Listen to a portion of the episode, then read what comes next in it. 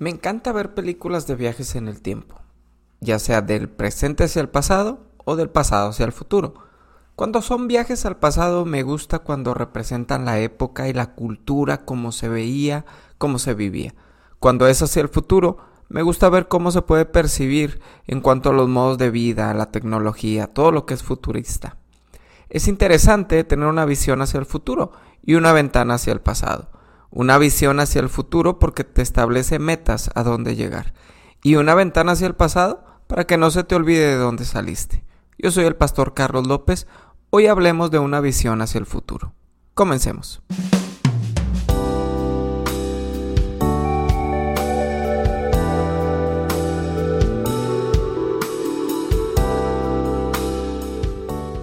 ¿Te has dado cuenta que muchas personas trabajan muy duros, son muy buenos para trabajar, pero tienen un problema muy grande, que no van hacia ningún lado. Trabajan, llevan el pan a la casa, son buenos proveedores de sus propias necesidades, pero no hay crecimiento más allá de eso. Quizá tú que me escuchas y piensas, pero pastor, yo ni siquiera trabajo, yo soy estudiante. Entonces te conviene escuchar también este devocional porque va a ampliar tu conocimiento hacia tu propio futuro para que no cometas errores que muchas personas mayores ya han cometido.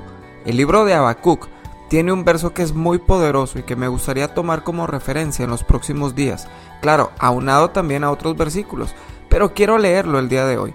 Dice lo siguiente: Y el Señor me respondió y dijo: Escribe la visión y declárala en tablas para que corra el que la leyere en ella. Esto es Habacuc, capítulo 2, verso 20. Ahora déjame te digo algo.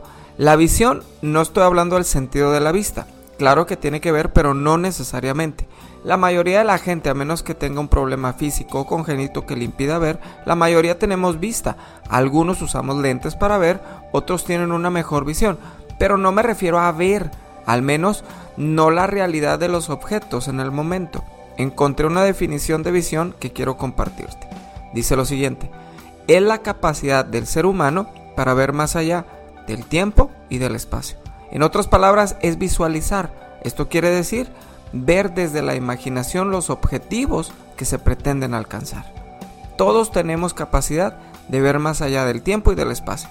Cuando una persona no tiene visión, realmente no sabe hacia dónde va. ¿Has visto este carrusel en la feria, los caballitos? Pues está muy padre y todo, pero si te das cuenta, no avanzas, estás dando vuelta en el mismo lugar, no vas a ningún lado. Y puede ser que seas, no sé, que te guste montar y seas un jinete espectacular, pero pues subiéndote a eso, sabes que no vas a llegar a ningún lado. De la misma manera, cuando no tenemos visión. Tienes que establecer una visión en tu vida. No importa la edad que tengas, no hay nada mejor que establecer una visión a más temprana edad. Y los padres tenemos que guiar a los hijos en las cosas que ellos tienen potencial y no en lo que nosotros pues nos gustaría que fueran o hicieran es la visión de ellos, no de nosotros. La visión es personal, hay visión familiar, pero hay visión personal. ¿Cuántos niños conoces que los obligan a jugar fútbol?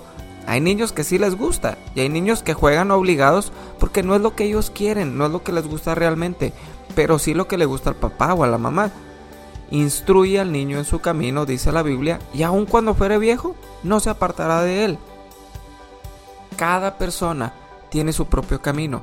Cada familia tiene su propio camino, cada congregación tiene su propio camino. La visión es personal. Ahora te pregunto yo, ¿cuál es tu visión? ¿Qué visualizas en tu futuro? ¿Has hecho el ejercicio de escribir tu visión? Jesús sabía perfectamente cuál era su visión al terminar su ministerio. Sabía dónde y cómo iba a terminar. El asunto es que cuando conoces tu visión, trabajas para conseguirla. Jesús, dice el libro de Juan, que hacía señales, señales que conducían directamente a la cruz, señales que iban marcando un camino hacia la muerte de cruz, pero también a su resurrección. Yo te pregunto a ti, ¿las cosas que estás haciendo día a día te conducen a tu visión? Por eso es bien importante escribirla, por eso es bien importante conocerla. Me gustaría que el día de hoy pudieras escribir tu visión y que la pongas en algún lugar de tu casa, de tu recámara, donde la puedas ver y leer. Si tienes una visión, por ejemplo, de hacer un negocio, tienes que visualizar, válgame la redundancia, cómo lo quieres, dónde lo quieres, todos los detalles de lo que quieres hacer. Dice la Biblia en Habacuc que corre el que la leyere. ¿Te ha pasado que te distraes de las cosas que tienes que hacer? Imagínate, si te distraes en lo que es inmediato, ¿cuánto más de las cosas que visualizas de aquí a 5 o 10 años? Es muy fácil no hacer nada en pro de una visión y distraerte en el transcurso. Hay un término que se está escuchando ahora más que antes. Se llama procrastinación. ¿Lo has escuchado? Si no sabes lo que significa, aquí te lo voy a decir. La procrastinación, de latín procrastinare, pro, que es adelante, y castinus, que significa mañana, postergación o posponer. Es la acción o hábito de retrasar actividades o situaciones que deben atenderse sustituyéndolas por otras situaciones más irrelevantes o agradables por miedo a afrontarlas y o pereza a realizarlas. Eclesiastés capítulo 9 verso 10 dice, todo lo que te viniere a la mano para hacer, hazlo según tus fuerzas, porque en el Seol, a donde vas, no hay obra, ni trabajo, ni ciencia, ni sabiduría. Cuando tú tienes una visión, tienes que poner todas tus fuerzas para que se realice. No puedes dejar las cosas para mañana. Hoy es el día para poder lograr los objetivos. Este versículo de Eclesiastes me mueve mucho. Escucha lo que dice. El que al viento observa, no sembrará. Y el que mira las nubes, no cegará. Eclesiastés 11, verso 4. No te distraigas de la visión que está en tu corazón. Por eso es importante tenerla anotada, para que leas y corras por ella. Si todos los días la estás leyendo, te aseguro que vas a ir trabajando poco a poco. Quizá haya días en donde avanzas a 100 km por hora, pero habrá días en donde avances a 3 km por hora. Avanzar es avanzar. No te quedes viendo las nubes porque nunca vas a cosechar, dice la Biblia. Escribe tu visión, escríbela y pégala en tu puerta, en tu espejo, en un lugar donde la veas para que trabajes por ella. Vamos a orar el día de hoy y mañana seguimos hablando sobre esto. Gracias, Padre, por este día. Gracias porque tú eres bueno. Gracias porque tú quieres cumplir tu propósito en medio de cada uno de nosotros. Gracias porque tú has puesto una visión en nuestro corazón. Tú has puesto una visión en el corazón de cada una de las personas que me escuchan.